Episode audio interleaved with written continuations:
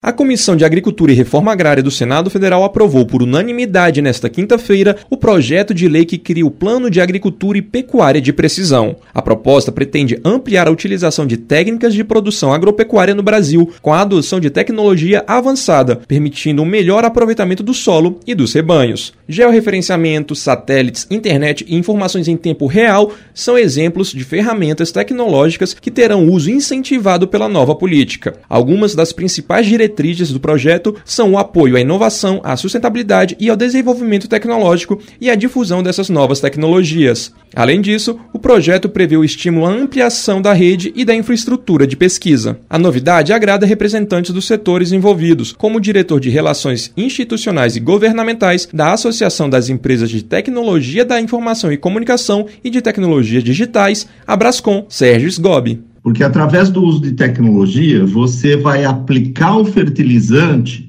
apenas no local aonde é necessário a correção do solo. Quer dizer, você não desperdiça recursos, consequentemente, você tem uma maior eficiência da aplicação desses recursos. A racionalização de água está nesse mesmo contexto, a aplicação de, de defensivos agrícolas está nesse mesmo conceito. O diretor da Brascom explica que a ideia do projeto é criar possibilidades de melhorias para o setor. Esse PL, ele não traz nenhuma obrigação, mas ele traz diretrizes, ele traz os caminhos que o agronegócio pode trilhar para que, é, através do uso de tecnologias digitais, ele possa é, se desenvolver ainda mais e ganhar mais vantagem ainda do que ele já tem. O texto, que foi apresentado ainda em 2019 na Câmara dos Deputados, recebeu todos os 10 votos favoráveis dos senadores presentes na comissão. Por não ter sofrido alteração, vai direto para a sanção presidencial devido ao seu caráter terminativo, a não ser que haja algum recurso para votação em plenário. Reportagem